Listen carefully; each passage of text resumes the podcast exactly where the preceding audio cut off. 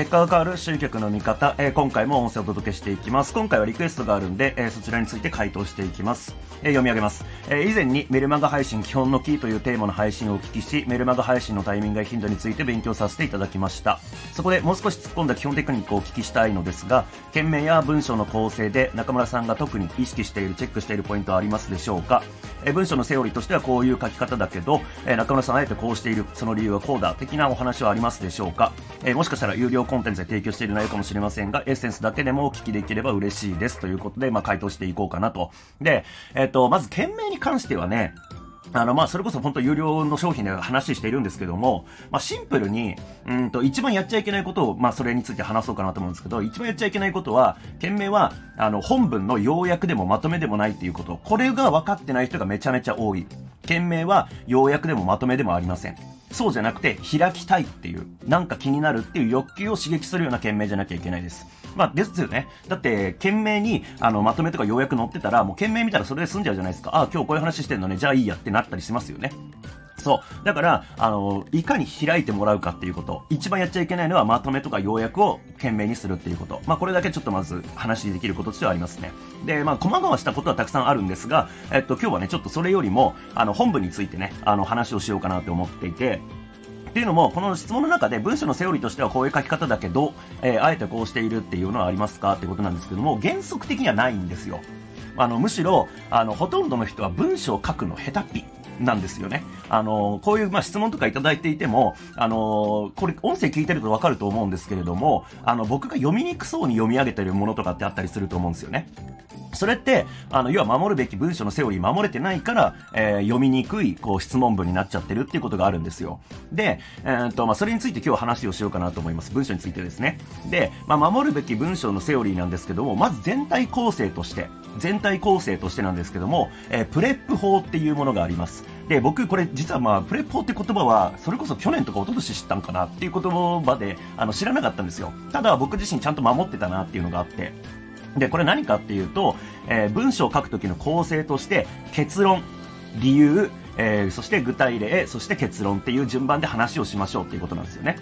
そう。まあこれプレップ法っていうので PREP 法で調べていただけると、まあいろいろね、ブログ出てくるんでそれは調べてほしいんですけれども、あの、ほとんどの人の文章ってこれができてないんですよ。だから分かりにくい。何が言いたいのか分かんないっていうこと。そして説得力もないっていう。で、特にこのプレップ法において僕が重要だと思ってるのは理由と具体例があるっていうことなんですよ。で、えー、例えば、えー、今日、件名についてさっき話しましたけども、あの、件名は、まず結論として、件名っていうのは、えー、文章の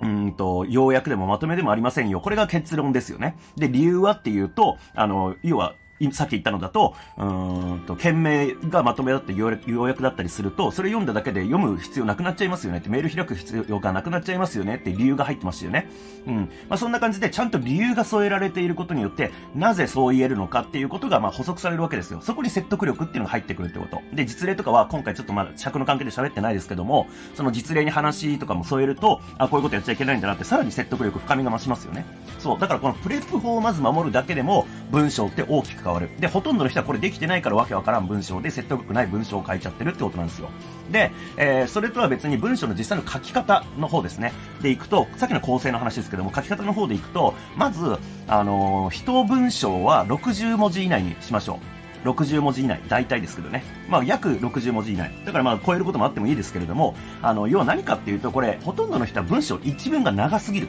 丸がつくまでに、えー、めちゃめちゃ長い人が多いんで、まあ、僕が読みにくそうにしてるやつって大体それなんですよ。で、これをあの実現するために意識しなきゃいけないことは何かっていうと、ワンセンテンス、ワンメッセージってことなんですね。一文一義って言ったりとかしますけども、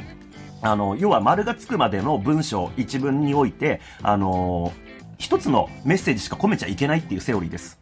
で、そう、さっき言った読みにくそうにしてるやつっていうのは、まず文章が長いっていうのはそうなんですけど、なんで文章が長くなってるかっていうと、丸がつくまでの一文に、まあ、二つのメッセージが入ったりするんですよね。例えば、昨日何々に行ったんですが、何々を食べたんですが、何々になったんですが、みたいな感じの文章。だから、これを、あの、読みやすくするんだったら、えー、昨日どこどこに行きました、丸ですよね。で、そこで、何々を食べました、丸。で、それは美味しかったです、丸なんです。これ3文になるはずなんですよね。でも、文章下手くそな人、読みにくい人、わけわからん人っていうのは、もうこれが一つの丸の中に収まってる。昨日、えー、例えばじゃあ、そうだね、新宿に行ってお寿司を食べたんですが、えー、そこで、えー、マグロを食べまして、えー、どうのこうので、えー、えすごく美味しかったです、みたいな感じ。で、これやっちゃうと、まあ、マジで読みにくい。で、僕がその、なんだろうな、今日の質問文とかは丸のところまでが短かったので読みやすかったんですけど、読みにくそうにしてるのはまさにそれ。えー、なんとかなんとかですが、なんとかなった、なんとかなんだったんです。でもでも、みたいな感じの、もう、ようわからんみたいな感じ。